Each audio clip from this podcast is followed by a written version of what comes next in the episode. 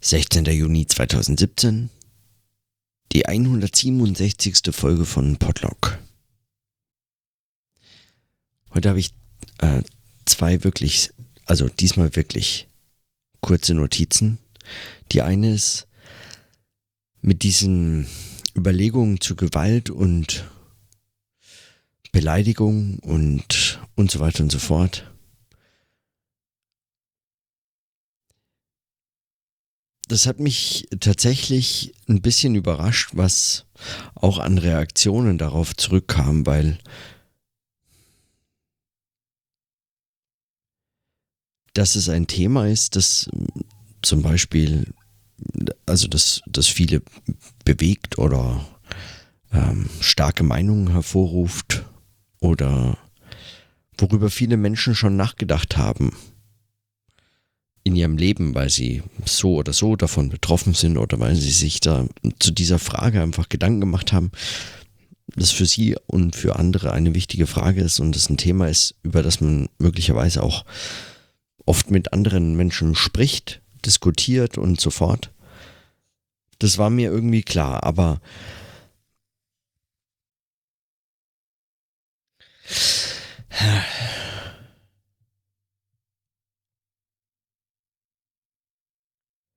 Und ich habe zugleich viel Sympathie für alle, all jene äh, Überlegungen, die, die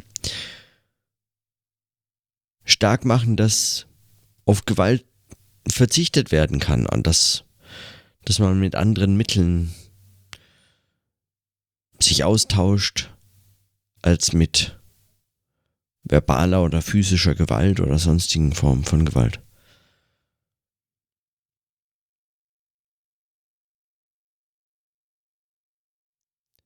Und zugleich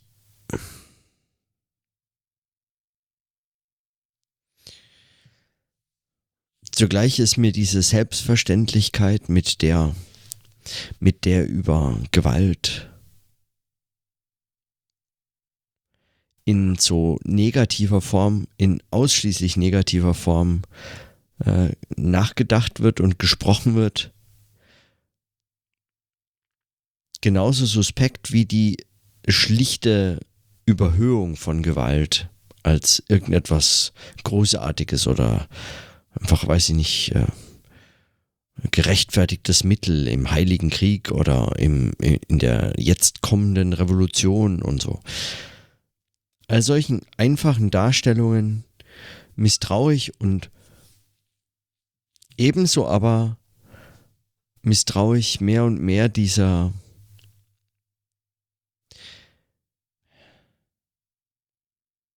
ja, dieser, ich weiß auch nicht, dieser Überschätzung von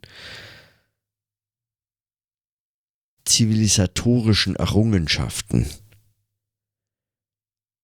Wenn die Dinge unfra unfragbar anzunehmen sind, wenn man sie nicht mehr bezweifeln darf, wenn eigentlich, wenn nur noch Empörung die Reaktion auf so etwas ist oder auf, auf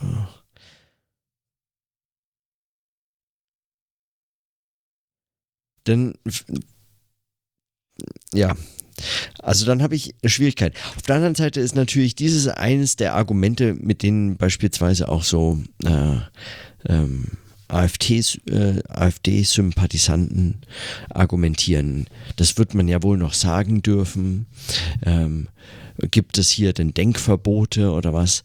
Also es sind extrem, extrem missbrauchte Formen von, also das hat aber letztlich nichts damit zu tun. Also es ist, es ist einfach, ich glaube, es ist auch formal was völlig anderes. Also nicht formal im Sinne von auf dem Papier oder so, sondern in der Form etwas anderes. Es funktioniert anders.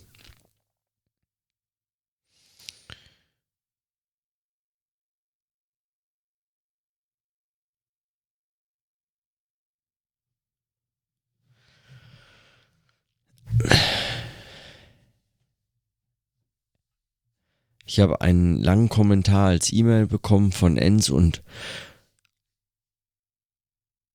darin ist unter anderem die Frage, warum denn Intellektuelle sich immer so,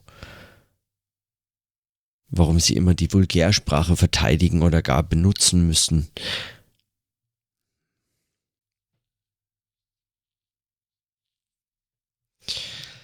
Und dann äh, und dann eine lange Auseinandersetzung mit äh, der mit Gewalt und der Frage, was Gewalt eigentlich sei und wie das so moralisch zu fassen ist und was die Folgen sind von Beleidigungen und so fort.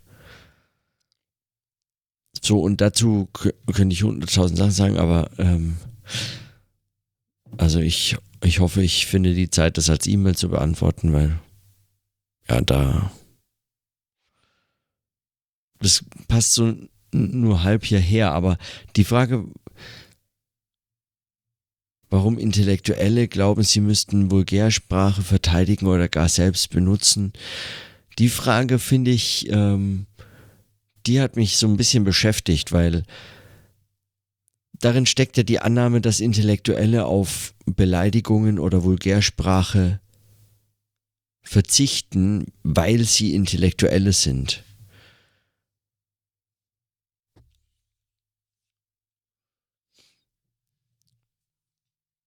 Und dass es letztlich unzulässig sei, äh, Vulgärsprache oder ähm, Beleidigung oder ähnliches zu benutzen oder zu verteidigen, aus welchen Gründen auch immer.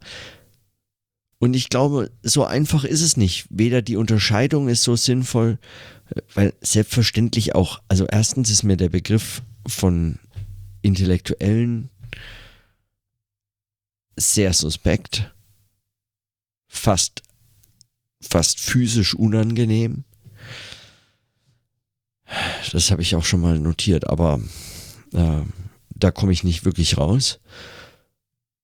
Zum anderen ist die Sprache von sogenannten Intellektuellen ja kein bisschen weniger gewaltsam oder weniger vulgär oder ihnen sind auch Beleidigungen nicht fremd, sondern sie funktionieren einfach nur nach einem anderen Schema oder in, in anderen Formen, in akzeptierteren Formen, in, ja, in diesen akzeptierten Formen, in denen sie eben geäußert werden können.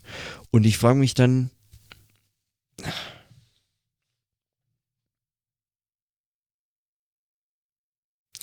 Ich, ich weiß ja auch nicht. Ich glaube, ich frage mich einfach, wie man eigentlich nicht sehen kann, was, was solche Gepflogenheiten, die guten Umgangsformen, etablierte, tradierte, gepflegte Errungenschaften der Zivilisation, was in denen steckt. Was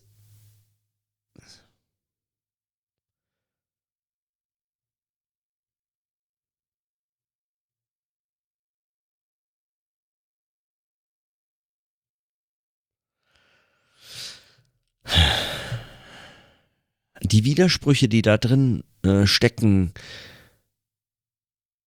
ich verstehe nicht, wie man die nicht sieht. Also wie man, wie man, wie man sich das anschaut und denkt, Mensch, das ist toll. Viel besser als Vulgärsprache. Ich verstehe nicht, wie, also das schlicht, das glaube ich, schlicht einfach mein Problem. Ich verstehe nicht. Ich meine, klar, ich habe das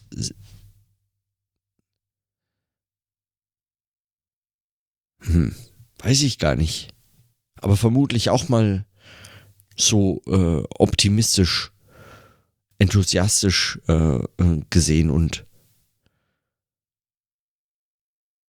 und doch, wenn man die Sätze unter anderem bei bei Benjamin liest oder so, nur weil ich das gestern gelesen habe,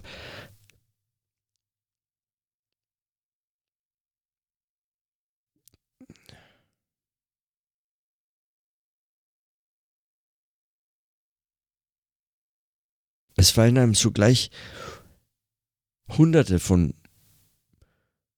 Erfahrungen, Beobachtungen ein, die genau damit in Zusammenhang stehen, die genau, die darin eigentlich die Worte finden, um die man immer wieder ringt. Dass nichts als Kultur beobachtet werden kann, ohne nicht auch ein Zeugnis von Barbarei zu sein. Das kann man gar nicht sehr viel äh, genauer sagen.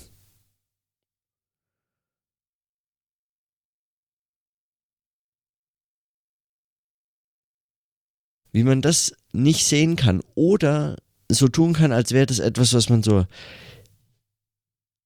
so oder so dann entscheiden müsste, als also dann nach dem Motto, ja okay, ich sehe das ein, mag ja sein, ist ein Zeugnis von Barbarei, aber äh, die Alternative ist halt viel schlechter, deswegen bin ich halt trotzdem irgendwie noch dafür.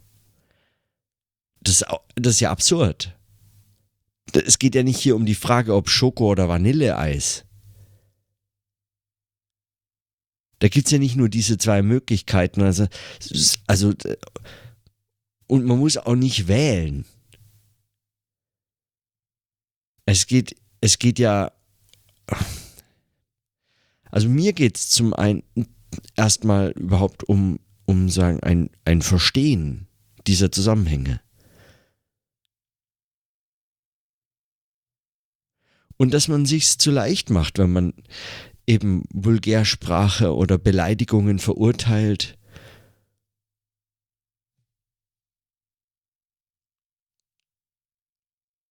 Und dass man sich's genauso zu leicht macht, wenn man einfach sagt, sie sind kein Problem, keine Form von Gewalt, tun niemanden weh, sollten einfach akzeptiert werden. Das ist genauso, das ist natürlich absurd. Hm. Okay, aber ich, ich will eigentlich gar nicht mehr wieder in diese. Also es ist einfach nur, ich. Ähm, ich ring mit diesem.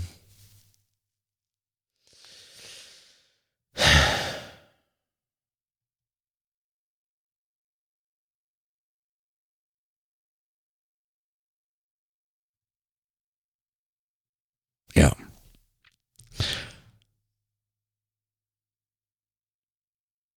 Ich mit diesen unterschiedlichen Perspektiven. Okay, ich komme da heute auch nicht raus, aber ich habe es zumindest notiert, weil es hat mich beschäftigt und es wird vermutlich auch nicht direkt aufhören. Aber okay.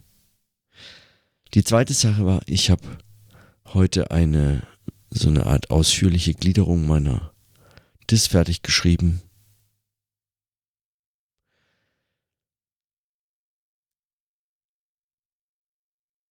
aus Gründen und für äh, bestimmte Zwecke bestimmt, aber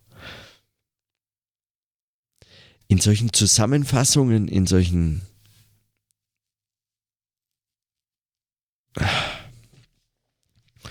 also mein, also die Arbeit ist mir sagen in den einzelnen Texten, in einzelnen Überlegungen, in den einzelnen Gedanken sehr sehr ähm, äh, nahe, aber in einer solchen Übersicht fremd. Es wirkt alles wie Quatsch einfach. Und ich frage mich so ein bisschen, ob das an der Darstellung in so einer Übersicht liegt in diesen ständigen Wiederholungen dieses Kapitel soll folgendes, da will ich das, dieses machen und das ist jenes und hier steht dann folgendes. Anstatt dass man es einfach aufschreibt, praktisch, dass man es einfach lesen kann. Ob das mein Problem ist, dass das irgendwann auf Dauer albern klingt, wenn man das liest. Oder aber, dass es einfach nicht abzukürzen ist, dass es so ein bisschen die Hoffnung auch, dass es eben ein Text ist, der so nicht abgekürzt werden kann. in Abstract-Form gebracht und in Fact-Sheet-Form. Der sagte einfach nichts.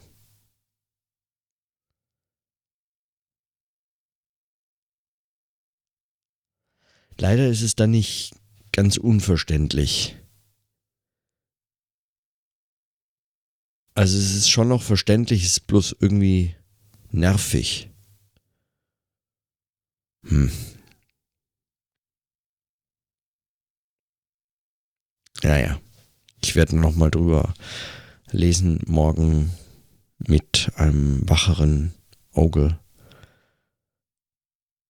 Mal sehen, aber also diese Übersichtsdarstellungen von so Texten,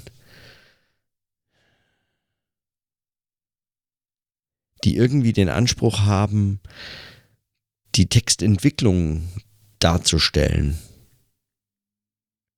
die da darstellen sollen, was in dem Text überhaupt erst dargestellt werden will und kann, die müssen praktisch immer scheitern, vermutlich.